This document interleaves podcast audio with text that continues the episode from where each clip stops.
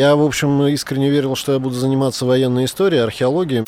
Если директор слаб, он не вырастет сильного ребенка.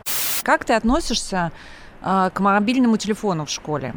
Когда идет урок, нужно ходить по коридору. Угу. Вот ничего другого, тебе не, тебе не нужна камера ни нигде. Mm. Это все ерунда. Осторожно, дети. Подкаст о детской безопасности. Добрый день. Вы слушаете подкаст «Осторожно, дети». Меня зовут Ксения Мишонова. Я уполномоченный по правам ребенка в Московской области. Сегодня у меня необычный гость. Мы долго очень его ждали. Очень занятой человек. Но, безусловно, очень важный в моей деятельности и в жизни всех детей – я сейчас подумала, я представляю, как Дед Мороза с тебя. У нас министр образования Илья Михайлович Бронштейн. Ну, мы будем на «ты». Илья, добрый день. Да, приветствую. Да, мы давно знакомы, очень много работаем вместе, а, практически каждый день на связи. Это очень важно. И я хотела, пользуясь случаем, сказать тебе большое спасибо, потому что министр образования, с одной стороны, как я помню, ты меня учила, что Министерство образования очень консервативное ведомство. Очень. очень. Одно из самых, мне кажется, Одно из самых консервативных. Но, тем не менее, менее, более открытого министра я в своей жизни еще Спасибо не большое. встречала. Спасибо. Ну что, а, поехали. Я думаю, что, знаешь, у меня возникло а, пару вопросов а, не по программе. Я бы хотела, мне показалось, что это будет интересно, чтобы ты вспомнил коротко свои школьные годы. Вот у тебя mm. про школу какие воспоминания?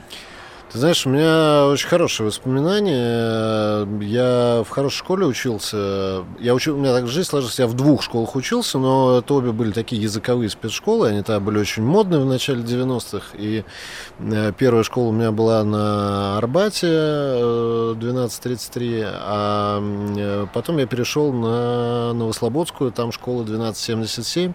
Сейчас она в составе комплекса 1501, очень хорошая школа. Мы очень много много времени посвящали изучению иностранных языков. И, в общем, мы школу закончили практически там с свободным знанием и немецкого, и английского, ну, в моем случае. А, пожалуй, самые яркие э, такие моменты связаны, конечно, с 10-11 классом.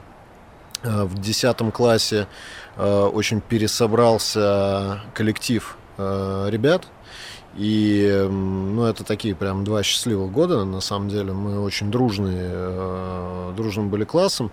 Э, и спасибо педагогам э, за, знаешь, смелость в организации учебного процесса. Например, у нас был один классный руководитель на четыре класса. Два одиннадцатых и два десятых. Олег Михайлович Зальцман, ему отдельные слова благодарности мы не различали, кто в каком классе. Если ты меня сейчас спросишь э, про кого-то из моих одноклассников, в каком классе они учились, в А или в Б, я не знаю, я не помню. Э, мы все, вот там 50 человек, мы все воспринимали себя как одна команда. Очень было много поездок, очень было много различных активностей, театры, музеи. Э, и, в общем, надо сказать, что у нас там у всех моих одноклассников, с кем мы общаемся, мы со многими общаемся, жизнь сложилась достаточно успешно, и в этом, конечно, большая заслуга школы. Ну, то есть ты отличником был, правильно я понимаю? Я Двоек был, у тебя нет, не было? Ну, у меня не было двоек, конечно. Я не был отличником, но я учился всегда неплохо. Угу. А у тебя был любимый предмет? Конечно, история. Ага, а не любимый. Физкультура, наверное. Нет, нет, я не знаю, это стыдно говорить в э, микрофон, э, но физика, алгебра, это мне очень трудно А чуть стыдно? Я всегда говорю, я математику вообще тяжело очень воспринимаю. Да, да, это такая, была повинность для меня, вот э, Э, Причем э, очень интересно было, что в год, когда я заканчивал школу, обязательным экзаменом объявили химию, с которой у меня была полнейший провал. И, значит, я чудом э, как-то держался, держался в школе на грани отчисления, потому что химия это прям был, э, был такой мой э, крест. Но я просто перед экзаменом, ну, поняв, что у меня просто нет другого пути, я эту химию выучил как иностранный язык по методике ключевых слов. Угу. Вот. И, в общем, у меня опять по химии в итоге. Понятно. Ладно, потом расскажешь, что за методика. Скажи, пожалуйста, а когда решил ты стать учителем? Сразу? Э, после школы? А, нет, я, в общем, искренне верил, что я буду заниматься военной историей, археологией. Мне это очень интересно. В общем, и до сих пор я как-то стараюсь по мере возможности что-то из этой области читать и изучать. А, но Э, дело в том, что тогда э, только образовывался Московский городской педагогический университет, туда пришла очень сильная команда историков. Э, и это и Игорь Львович Андреев, и Игорь Данилевский. Ну, прям там целая команда таких историков очень серьезного, высочайшего уровня. И, собственно, я по совету отца пошел туда именно для того, чтобы учиться угу. у Андреева и Данилевского. Вот, действительно у них учился. И как-то потом оно получилось само, потому что у нас непрерывная педагогическая практика была обязательной на пятом курсе. Я так попал в школу и э, получил там первые четыре урока в неделю в качестве педагога дополнительного образования. Ну и после университета я уже подумал, что, собственно, а чего, почему бы нет. Угу.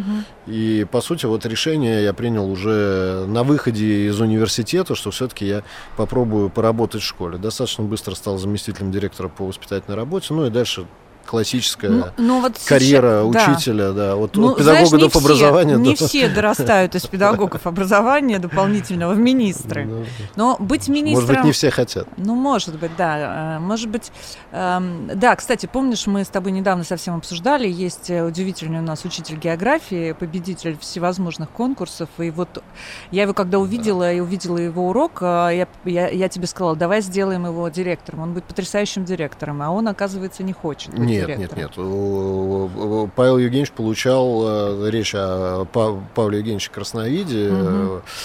учителе из Подольска, совершенно замечательном учителе, действительно, наверное, таком одним из самых видных молодых педагогов не только в нашем регионе, а вообще в стране. Он, мне кажется, получал все возможные в нашей да, сфере да, предложения, да. вот, но у него там недавно живой уголок он сделал, у него, значит, огромное количество проектов с детьми, какие-то белки и так далее, поэтому э, совершенно невозможно выращивать капусту? Совершенно не, не, ну он просто человек, человек занят просто своим делом, и он не хочет от него отказываться, это достойно э, самого большого уважения. Ну, а быть министром э, для тебя сложнее, чем быть директором школы? Конечно. Конечно, сложнее. А, ну, э, во-первых, у меня так сложилась карьера, что я был директором трех школ подряд. То есть у меня сначала была небольшая школа, потом была еще больше школ, потом была огромная там школа там, на без малого 4 тысячи детей, огромный образовательный комплекс, 11 зданий. То есть, ну, это уже такое небольшое государство, угу. да, государство. А, но э, достаточно быстро вырабатываются алгоритмы. Э, то есть э, управленческие алгоритмы, вот э, когда я переходил уже в третью школу, я уже понял, что я делаю то же самое. Пусть в другом, в другом окружении, пусть там со своей спецификой и так далее, но это технология, это технология управления. Вот на государственной службе я недавно, я вот в 2019 году оказался на государственной службе в Московской области, и в этом смысле мне тут нечем похвастаться, да, я вот до сих пор каких-то алгоритмов я не нащупал, может быть, их и нет потому что э, задачи ежедневно возникают настолько разноплановые, что сказать, что для этого у меня такой инструмент, для этого такой, а для этого такой, ну, я, по крайней мере, вот за 4 года я не могу. То есть каждый раз это какая-то новая задача, какой-то новый вызов, и пока ты не разберешь эту задачу вот по косточкам, ну, ты не найдешь решения. Э, в управлении школой такое тоже встречается, конечно, когда речь заходит о, конкре- о, о конкретном ребенке, о конкретной ситуации. Но э, в целом управление, учебные планы, тарификации, расписание, планы воспитательной работы и так далее, э, они, это вполне себе алгоритмизируется и, в общем, требует гораздо меньше Но ты времени. здесь такой больше менеджер, э, да, все-таки? Ну, естественно, естественно. Не, Большая не... школа, она этого, она этого и требует.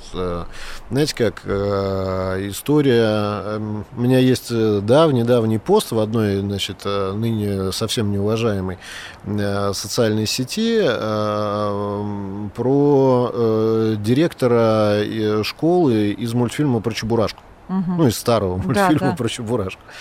Эм, и э, в общем, такой пост э, довольно разгромный в том смысле, что Э, я там достаточно негативно высказываюсь по отношению к этому образу директора, которого рабочие, как вы помните, выгнали из э, школы угу. и не давали начать значит, новый учебный год, потому что им было лень делать ремонт. Ну да, и да, пока, да, да. пока Шапокляк не Я, кстати, вмешалась, забыла этот момент. Да, пока Шапокляк не, не вмешалась, значит, этот несчастный директор сидел... Все время нужна какая-то Шапокляк. Жалобный, а, да. Понимаешь, Илья, в нашей жизни? Да, абсолютно. Сидел с жалобным видом и несчастным чебурашкой, они сидели на, на крыле таблички э, этой школы. И в этом смысле я говорю, почему этот пост э, говорю разгромный, потому что я писал, что такой директор не нужен в школе. Угу. Если директор слаб, он не вырастет сильного ребенка. И, а сильный директор это, конечно, в первую очередь менеджер. Он должен выстроить сильную команду, угу. он должен выстроить э, четкие процессы. Это именно управление. Э, конечно, мы все там из детства помним, как здорово, когда директор тебя встречает э, значит, на входе. Это вообще не мешает ни разу управлять школой. Можно встречать детей на входе, можно встречать их не каждый день, ничего от этого не поменяется, поверь мне. Но э, в первую очередь нужно быть сильным, а для этого нужно иметь ресурс. Э, в одном маленьком школьном здании, где у тебя постоянно что-то течет, где у тебя не хватает учителей, где у тебя, если Марья Ивановна заболела, то, то все, ты сам бежишь вести этот урок. А если, не дай бог, заболела и Марья Ивановна, и Федор Сергеевич, то все, школа просто парализована, и образовательного процесса уже, мягко выражаясь, э, идет э, не так, как хотелось бы. Поэтому большие школы, поэтому мы, мы, мы делаем большие школы, угу. поэтому это школы из нескольких зданий, поэтому директор может передвигать э, команды, э, учителя ставить на замену ну, я знаю, другое да, здание и так далее. Это, это, это менеджмент. Да, это ты менеджмент. И это сила управленческая директора школы. Это выстроенные четко процессы внутри школы. И это школа, которой можно доверить своего ребенка. Не буду с тобой здесь спорить, э, разные мнения по этому поводу, но вот да. про актуальное. Хотела бы с тобой вот что еще обсудить. Как ты относишься э, к мобильному телефону в школе? Сейчас идут призывы и рассмотрение различных вариантов законопроектов, по которым э, нужно ну, запретить использование телефонов мобильных в школах. А, я может быть, в какой-то степени поддерживаю, что не нужно использовать телефон на уроке, но с другой стороны звучат э, э, другие мнения, которые говорят, что с помощью телефонов это такая своеобразная видеофиксация, если учитель не прав, да, потому что мы видим а, обычно, когда дети снимают а, какой-то трэш, а, извини за выражение, который происходит в школе с учителем, но мы не видим, что происходило до этого, как довели учителя до того или иного, да, поступка, и это тоже важно. Вот твое мнение, оставлять телефоны или, не знаю, камеры вешать везде? Ну, мне, честно говоря, кажется, что это не взаимосвязанная вещь. А, давай все-таки разобьем на несколько ну, то есть как контролировать проблемы. Э, учебный процесс и морально-этическую ну, ну, историю? слушай, это точно, вот, вот вообще это точно не надо делать э, телефоном, а э, лайфхак директора школы э, небольшой, э, когда идет урок, нужно ходить по коридору. Угу. Вот ничего другого тебе не. Тебе не нужна камера нигде. Mm. Все ерунда. Если ты там завуч, э, старший учитель в здании, это не важно, как называется, но если есть тот, кто во время урока проходит по коридору, вот когда, знаешь, когда школа затихает, да -да -да. когда вот эта вот тишина, mm ты видишь всю школу вот в разрезе, понимаешь? Ты видишь все, ты все понимаешь, что происходит, ты все слышишь, ты понимаешь, где... Где орут, где, где не орут, орут, где не орут, где угу. поднял голос учитель, где ребенок Дети. явно кричит не то, что он должен угу. делать или делает, э, значит, э, э, кричит вместо того, чтобы отвечать на вопрос учителя. Ты понимаешь, кто шастает в туалет каждые пять минут. Ты открываешь дверь, если оттуда табачный дым, ты понимаешь, кто пошел курить. Ты все это понимаешь. Если ты сидишь заперся в своем кабинете, директор школы, ну, извини меня, да, так тебе никакая камера не поможет. Что камера? Ну, то есть ты, ты, ты камеру ты смотреть против, не будешь. да, телефона? Э, вот смотри. Э, итак, мысль первая. Да, я поняла. Да, Камеры не обязательно. Да, мысль, мысль первая. Для того, чтобы контролировать, э, что происходит в школе, точно это не вопрос про мобильный телефон. Так. А, для того, чтобы контролировать то, что происходит на уроке, Э, да, камера мобильного телефона это действительно инструмент защиты ребенка. Никто с этим не спорит. Но я тебе хочу сказать, что и до появления смартфонов, я очень хорошо помню это время, прекрасно на первых самых простых телефонах работали диктофоны, и все было то же самое. Можно было и на диктофон записать, а до этого на плеер записывали. И, в общем, э, плюс-минус все это было, э, было то же самое. Поэтому тоже я бы не стал говорить, что для защиты ребенка у него должен быть мобильный телефон обязательно там, и он должен снимать все, что да, все, что происходит на уроке. А, мне кажется, проблема здесь в другом. Э, мы оказались сейчас в ситуации, когда э, вот это средство э, связи превратилось в очень мощный инструмент пропаганды недружественной по отношению к нам. А, причем мы же сначала это не поняли, да, когда появился ТикТок, мы не поняли. И мы поняли только, когда уже вот э, Уже нас туда все да, затянули. Ну, когда нас уже затянули, ну, да. когда пошло э, когда дети там оказались. внешнеполитическое обострение да. обстановки, когда нас просто стали откровенно зомбировать, да, ну мы же помним и эти первые, да, и детей, естественно, мы же помним эти публикации, да, которые да. были вот в этих угу. э, соцсетях востребованных, они были все проплачены, значит, э, понятным государством. И э, это работали спецслужбы, понимаете? Мы оказались в условиях мощнейшей информационной атаки. Она и сейчас идет. Вот мне регулярно звонят, э, значит, э, из якобы полиции и так далее, и что-то там хотят, чтобы я куда-то что-то угу. перевел.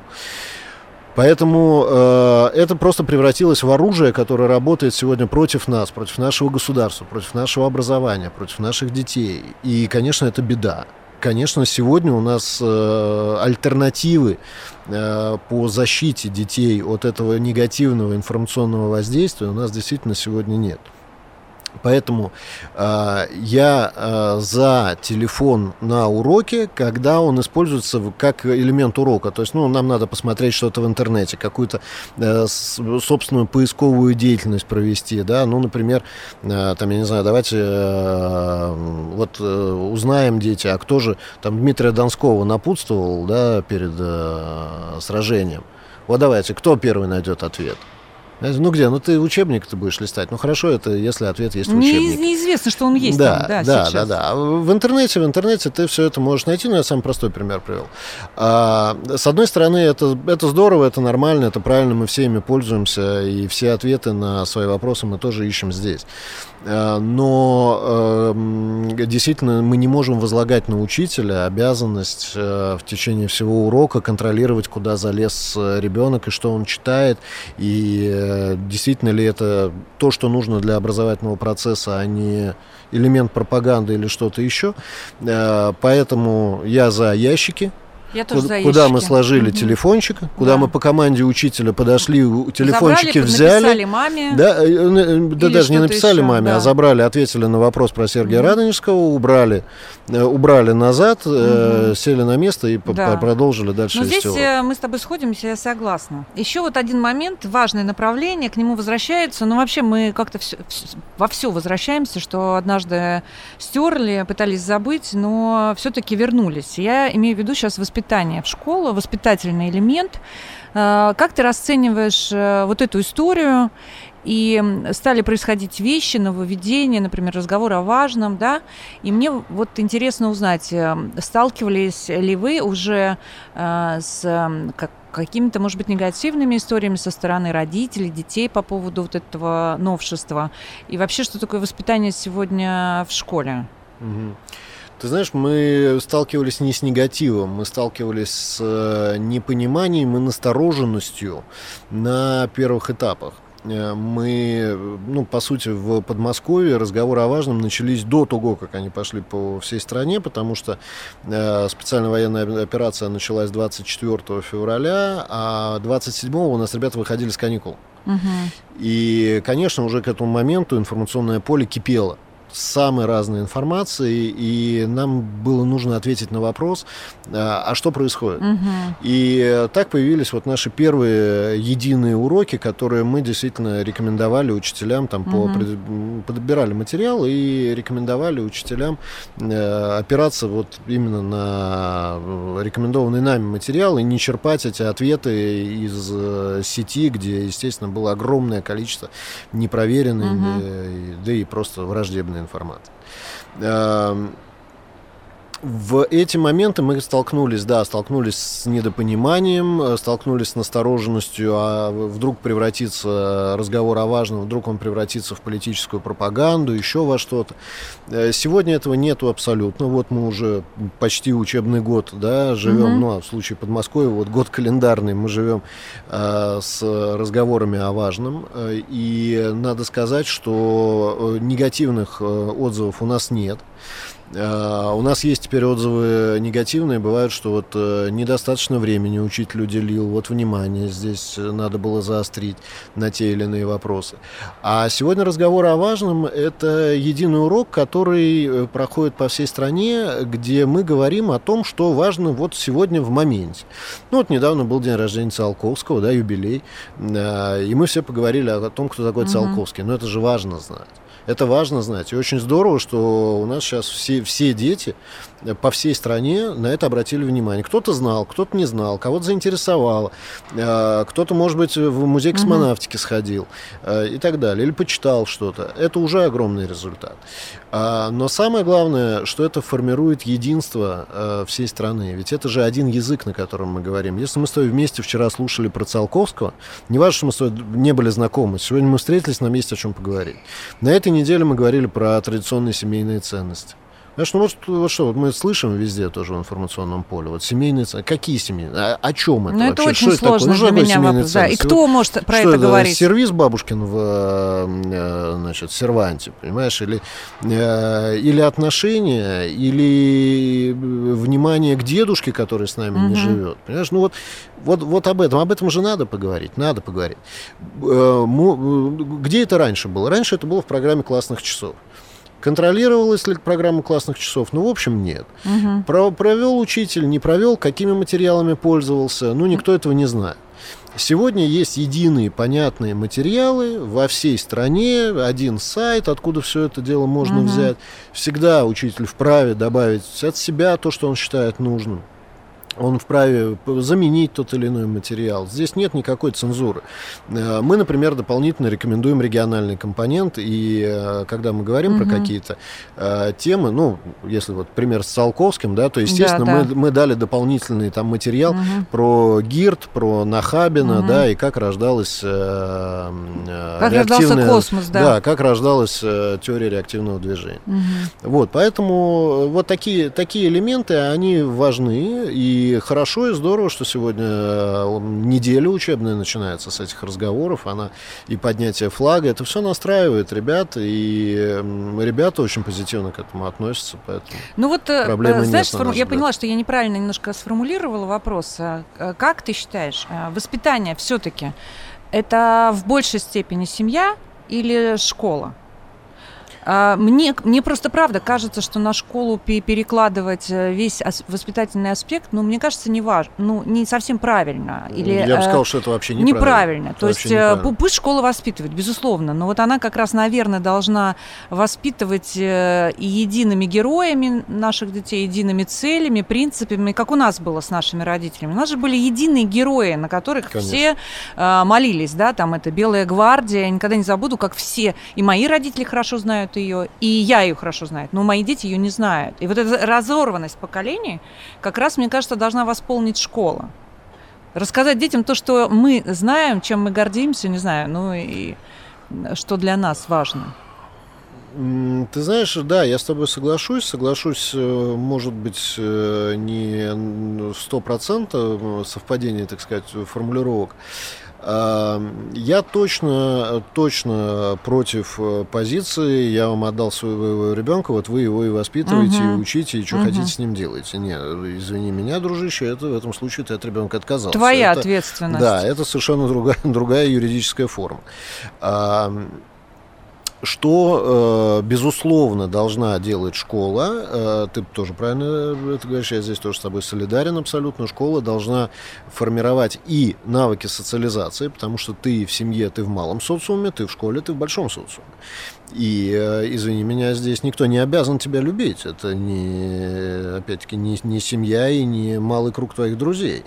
А ты должен научиться вести себя так, чтобы не мешать другим людям, чтобы уважать других людей, чтобы другие люди тебя уважали и так далее. Поэтому это важный элемент социализации с одной стороны, и это, конечно, э, ключевой элемент формирования просто единства государства да, и людей, которые считают себя его гражданами. А, поэтому вот это единство, оно в, в этом же сила, кстати, советского образования, если об этом уж э, поговорим. Мы часто говорим, вот верните нам советскую школу. Я говорю, сядьте на машину времени, вот слетайте в советскую школу, вы через пять минут назад попроситесь, вы маму звать будете, чтобы вас забрали оттуда. Ничего, а, почему но, это? А я сейчас, э, ну, я сейчас расскажу, потому что там нет мобильного телефона, где ты будешь учителя снимать. Но если указкой... меня туда отправить, я не попрошу. Да, указкой, это если ты в свой попадешь. А, указкой по рукам ты можешь получить, под затыльник Нет, можешь из поймать. Из класса выгнать могут. Из класса выгнать могут, и одежду, деньги отобрать только Двойку так. за поведение влепить. Легко, легко. Там много, много, много было того, что мы сегодня как бы подзабыли. Но при этом, но при этом, безусловно, было очень много хорошего и очень много ценного и важного для нас. И самое главное, два аспекта. Первое – это единство программы. Второе – это фундаментальность закладываемых знаний. Вот э, это два кита, на которых стоял советская Причем система. неважно, где ты жил, рос, в какую школу ходил. Абсолютно, абсолютно. Это очень было важно, абсолютно, да, я согласна. Абсолютно. И э, история, э, мы говорим, вот плохо, что ребенок, переходя из одной школы в другую, ему надо подстраиваться под программу, он не всегда там попадает. Да слушайте, не это плохо. Не это плохо. А плохо, что у нас в моменте дети, учащиеся, например, в седьмом классе, говорят на разных языках, по сути. Один прошел естествознание, другой прошел физику, э, третий вообще решил, что это не надо, потому что он в седьмом классе uh-huh. вдруг определил, что он гуманитарий. Ну, то есть э, вот э, эти вещи, они сегодня, конечно, работают негативно. Никто не отменяет э, индивидуализацию образовательного процесса, никто не отменяет внимание к э, личностным устремлениям, к профессиональной ориентации. Все это можно и нужно делать, но не взамен единой фундаментальной программе для э, всех. Угу. Опять-таки, потому что это единство э, нашего народа, единство э, угу. всех граждан э, будущих. Осторожно, дети. Подкаст о детской безопасности. Вы слушаете подкаст «Осторожно, дети». У нас в гостях э, министр образования Илья Бронштейн. Меня зовут Ксения Мишонова, я уполномоченная по правам ребенка в Московской области. Э, Илья, ну вот ты затронул эту тему. Я бы хотела с тобой ее обсудить. Э, тема социализации детей. Дети, которые проходят вот эту историю, что тебя не все любят, и ты сталкиваешься с тем, что те, тот, кто тебя не любит, тебя может обидеть. Я говорю сейчас про травлю, э, модное слово буллинг, но все бьют по рукам, не говорите это, но окей. А, спрашиваешь взрослых, любой коллектив, любой а, взрослых людей от 18 до нашего возраста, а, все поднимают руку, все проходили через эту историю в школе. Uh, ну, не то что... Да, у меня, вот я сейчас вспоминаю, была травля, как мне казалось, со стороны одной учительницы, но я ей даже благодарна по русскому языку, она мне всегда ставила четверки. Я вот понимаю, она что-то нашла эту болевую точку, и я не могла получить у нее пятерку. И, как мне кажется, благодаря этому я хорошо знаю русский язык. Ну, то есть я старалась. И второе, меня обзывали по фамилии. А, там девчонки, мальчишки дразнили. Я все время дралась в школе. У тебя, кстати, был, было такое? Тебя булили за ну, что-нибудь? Всяко бывало. Ну ладно, точно? Ну, всяко бывало. И дрался? Ну, всяко бывало. Ну, что я... Ладно, ладно, я не буду компромат на тебя. да, да, да, Не буду компромат на тебя собирать. А, вот э, скажи, я помню, мы с тобой разбирали один случай э, в школе как раз э, по этому поводу. Ты тоже мне сказал, говоришь, слушай, ну надо учиться себя защищать. Насколько учитель должен помогать защищать ребенку себя, да, и какова его роль э, в этой во всей истории. Потому что э, я иногда сталкиваюсь, честно тебе могу скажу, сказать, что э, учителя мягко скажу, иногда отстраняются. То есть они как раз дают возможность вот этому коллективу 30 человек как-то самим с собой разобраться, и э, учитель часто стоит в стороне от конфликта, не заходя туда. Правильно Ксения, ли только, это? Только в Подмосковье 50 э, тысяч учителей, ну, педагогов, 50 тысяч. Рассчитывать на то, что каждый из 50 тысяч э, будет педагогом от Бога, любящим детей, Это имеющим понятно, возможность, да. желание, умение погрузиться внутрь каждого конфликта или каждой ситуации, которая возникает вот в общении между детьми, на это рассчитывать, в общем, э, по меньшей мере наивно. А, При этом я очень далек от э, мысли, что э, учитель должен в каждую ситуацию бежать сломя голову и пытаться, значит, как-то там кого-то защитить ка- и такой брать вообще на себя роль такого э, су- судьи, значит, э, одновременно такой судья-психолог. Не, а такой. почему он медиатором не Значит, может стать? э, э, давай так. А, Что плохо? Так. Э, Что не, чего не должно быть в школе? Мгм. В школе не должно быть безразличия. Мгм. Вот это плохо. Вот как только мы, как педагоги, демонстрируем безразличие, Мгм. мы э, автоматом настраиваем детей против себя, понимаешь? Мы подрываем доверие, потому что мы взрослые. Мы взрослые, мы большие, мы сильные. Э, и нас мама учила, что надо учителю доверять. Если мы говорим, э, отстань, завтра зайдешь, ну, все, ты не учитель. Ты, ты, ты, ты, ты потерялся. Мгм. А, Но если мы, э, конечно, если мы видим опасную ситуацию, мы не вмешались, это просто должностное преступление. Мгм. Но если мы видим, что э, в детской среде идет поиск оптимального пути решения конфликта, присматривай, но не мешай. Не мешай. Ребенок должен сам получить то, что на умном языке называется личностно значимый опыт э, разрешения э, ситуации. Мгм. Вот он должен, э, да, есть еще такой термин присваиваемый результат. То есть вот ребенок как-то выйдет из конфликта. Ну вот как-то он выйдет. Хорошо ли, плохо он как-то выйдет. И вот то, как он выйдет, это должно стать его результатом, который он осмыслит, который он примет. А если придет э, Ксения Владимировна, зайдет в класс и скажет, ну-ка, мальчики, ай-яй-яй, больше э, Илюше плохих слов не говорите, ну, значит, Илюши в этой ситуации не было. Он не научился решать конфликт, он не научился вести себя так, чтобы у э, других мальчиков не возникло желания ему говорить плохие слова. Поэтому, э, но э, мы с тобой начали разговор с того, что в, как раз во взаимоотношениях между детьми и, да и между взрослыми, вот в школьных коллективах, единых алгоритмов разрешения нет, и- и слава богу. Поэтому каждая ситуация индивидуальна, каждая ситуация уникальна, а, но точно совершенно не нужно, я говорю, избыточные надежды возлагать здесь на учителя. Учитель, опять же, учитель какой, да? Учитель классный руководитель, с него спрос побольше. И вот классный руководитель это в первую очередь человек, Мгм. который не имеет права демонстрировать Да, безразличие. не реагировать. Да, Мгм. а, учитель, который предметник в твоем классе, который тебя лично знает, он знает, если они с тобой знакомы, дети, они тебе доверяют, ты не вправе подрывать их доверие. Это тоже особая ответственность. Учитель, который э, не ведет в этом классе, но он уже должен 20 раз подумать, вмешиваться в ситуацию или нет. Возможно, под контролем у своего коллеги, надо сначала у него спросить. Ну То есть хорошо. алгоритма нету, единого Ну, алгоритма здесь совет нет. можешь дать родителям, которые, например, сталкиваются с тем, что э, их ребенок подвергается э, травле в классе? Ему э, говорить с ребенком, обсуждать это со с классным руководителем или идти к директору? Что вот сделать учителю? Не дам совет, опять же, по той простой причине, что в каждой ситуации э, эти советы будут разными. Хорошо, тогда я, посоветую. Идите к уполномоченному, Я, будем я разбираться. за. э, ну, и получится, что Ксения Владимировна пришла на урок и сказала... я в школу-то не «Ай-яй-яй». хожу, ты же знаешь. Ну, это усло- условная Ксения да. Владимировна.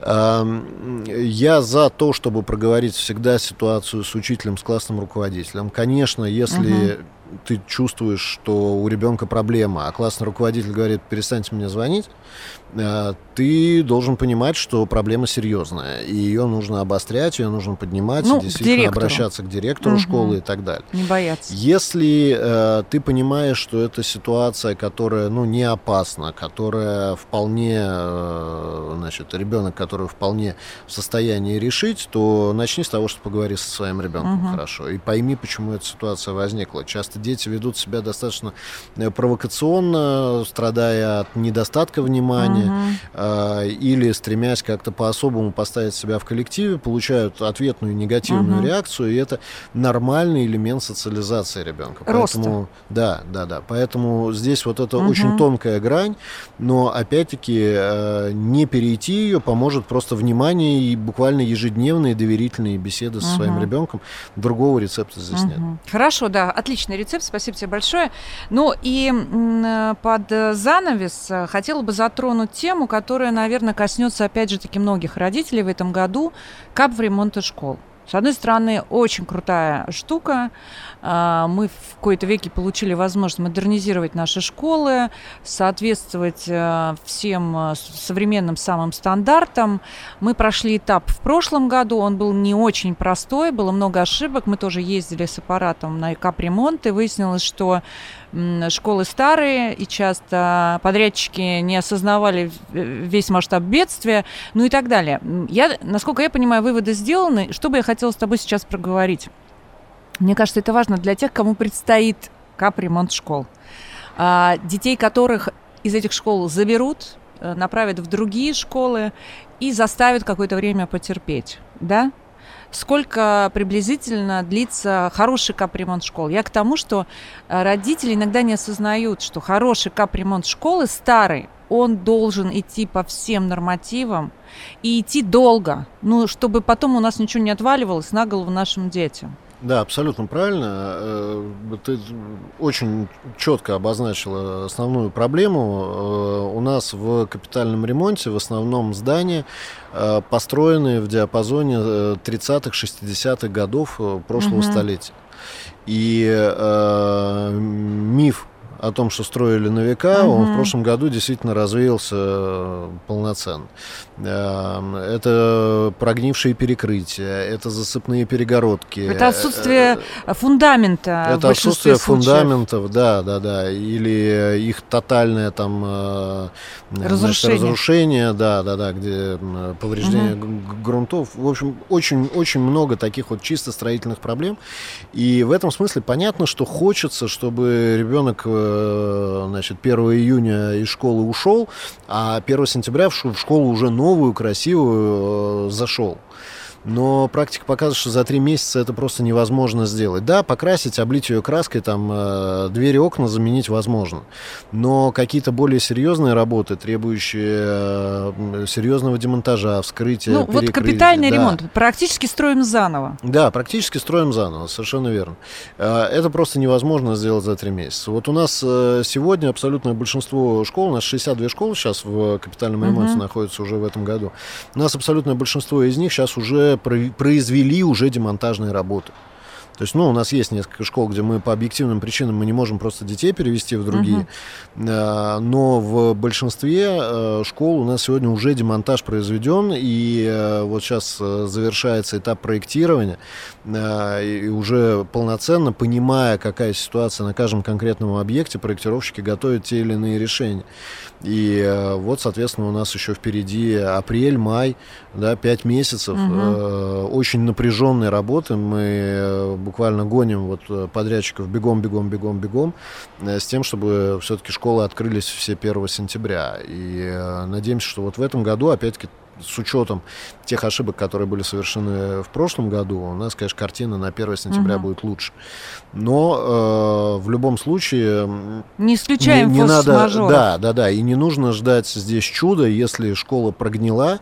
Да, ее можно покрасить, но это не значит, что она, извините, не упадет. Поэтому надо в первую очередь сделать так, чтобы она стояла долго и надежно. И только после этого заниматься косметикой, отделкой и, и думать, как бы нам хотелось, кого бы нам хотелось на стенке нарисовать. Но я просто по опыту скажу, что когда я тоже погрузилась э, в ремонт школы, обнаружилось, что э, после ремонта многие школы обретают, скажем, э, спортивные залы, которых не было до этого, функционирующую кухню-столовую, которой не было до этого. Это другие работы, проведение воздуховодов и, и так далее. Да. То есть это все требует большого времени, и этот бетон должен застыть, понимаете? Он должен застыть, а плитка должна высохнуть. И это время, я понимаю, что, может быть, это неудобство для детей, а, которых надо возить, может быть, в другую школу или там переводят на дистанционное обучение, но, тем не менее, я вот призываю вас вместе с нашим министром образования Ильем Бронштейном потерпеть, если такое будет, но это мы терпим а, во имя наших детей, во имя э, поколений. Знаешь, я пришла открывать э, школу, по-моему, в Красноармейске, после капремонта и сидят э, там совершенно новое пространство, я не могла ее узнать. Вообще после капремонта пространство, какие-то пуфики, сидят старшеклассники. Я говорю, ну как вам школа? А они, знаете, удивительная история. Они вроде как и радуются, а с другой стороны они мне говорят, ты знаете, плохо. Я говорю, почему плохо? Ну что, что вас не устраивает? Что, что не устраивает? Мы вот все 10 лет учились в такой страшной школе, а мы вот уходим, а она стала такая прекрасная. И это, безусловно, меняет настроение детей. И э, у нас нас, напомни, сколько у нас вообще объектов э, под капремонтом э, в этой программе было, будет? Э, ну, у нас в прошлом году было 66 школ, 11 садов. Угу. В, в этом году у нас сейчас 62 школы, 12 детских садов у нас уже в ремонте. И э, также у нас уже начали мы ремонт на двух колледжах, и еще три колледжа сейчас у нас готовятся. Угу. Поэтому программа очень большая, и э, губернатор принял решение, что вот мы 328 школ ремонтируем, поэтому мы так и будем идти. Но это вообще треть от общего количества школ в Подмосковье да, почти, да? Да, да. Но здесь надо понимать, что пока, пока мы ремонтируем по 60 э, школ в год, понятно, что еще какое-то количество Встанет не меньше встает, конечно. Да, То есть да. это понятно, что идет, идет износ. Э, бывают разные обстоятельства просто э, природные, да, что-то скрывается, проваливаются крыши, там ураганом что-то сдувает и так далее. То есть, ну, и приходится комплексно подходить. Мы в этом смысле постоянно перестраиваемся. Вот сейчас мы вместе с депутатским корпусом э, формируем окончательный список на 2024 год. Вот э, как раз сейчас... Не забудьте внести коррекционные школы туда. Это я просто закончила мониторинг коррекционных школ. Ну что? Ксень, мы, э, я просто можно тоже один момент подчеркну, мне кажется, он важный. Вопрос не в коррекционной или не коррекционной школе. Мы в первую очередь исходим из соображений безопасности.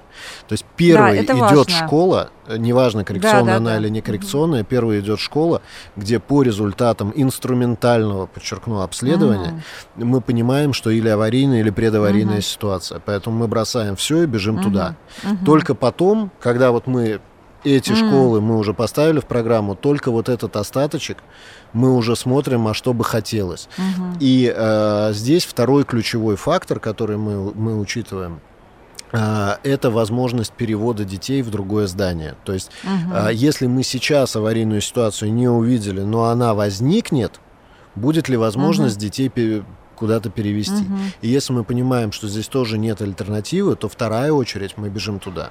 Понятно. То есть вот логика да, вот такая. Да, поняла. Это, кстати, хорошая история. Очень важно, что ты это отметил по поводу как раз безопасности.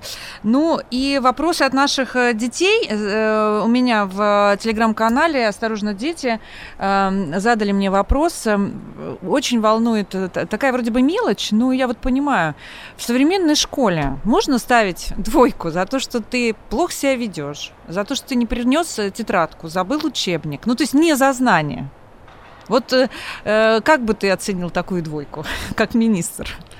Да я не хочу, честно говоря, как министр э, оценивать э, двойки. Двойки или пятерки, мне кажется, это э, сугубо дело учителя. И как учитель я это оценю негативно, это значит, что у тебя просто другого инструмента uh-huh. нет. И все. Это как бы ты расписываешься просто своей профнепригодности. Ну, ну ладно, ну расписался. Если тебе директор это позволяет делать, ну... ну а ну, по закону что ну, нам что, закон ну, позволяет? Ну что делать? А, Или Ксения, не нормировано? Значит, закон, закон у нас эти вещи не регламентирует. У нас есть там э, ряд различных методических угу. рекомендаций. Есть самое главное, есть документ, это внутришкольное положение об оценивании. Э, там, естественно, прописано, как правило, да, ну, я, собственно, не встречал, чтобы этого не было прописано, что двойки ставятся исключительно за образовательные результаты. Вот это точно не вопрос, не вопрос поведения. Но, знаешь, на что хочу обратить внимание? У нас же есть э, прекрасный, чудесный uh, сегодня цифровой мир и инструменты общения с семьей. У нас да. есть э, школьный портал, у нас есть мобильное приложение, и э, в этом смысле, если мы все будем внимательно к этому относиться, это же канал коммуникации учителя и родителя. И э, что ты хочешь двойкой сделать? Ты же хочешь обратить внимание, для чего ты ставишь двойку за поведение? Ты хочешь обратить внимание родителя да. на то, что у ребенка проблема, связанная с поведением. Угу. Слушай, ну напиши ты комментарий, напиши, а родитель, э, отнесись, пожалуйста, к этому комментарию внимательно угу. и услышь зов учителя, услышь, что у ребенка проблема. Вот если мы друг друга в этом смысле будем слышать и использовать uh-huh. для этого понятные, нормальные uh-huh. каналы коммуникации, нам никакие двойки за поведение будут не нужны. Uh-huh. Но если э, вот, учитель ничего другого не может, ну, стоит задать вопрос директору, а нужен тебе такой учитель? Понятно. Ну хорошо. Спасибо большое, что были Спасибо с нами. Тебе. Это был подкаст «Осторожно, дети». Сегодня мы говорили об образовании, о наших детях с нашим прекрасным министром образования Ильей Бранштейном. Спасибо тебе за компанию и за интересный разговор. Спасибо. «Осторожно, дети» – подкаст о детской безопасности.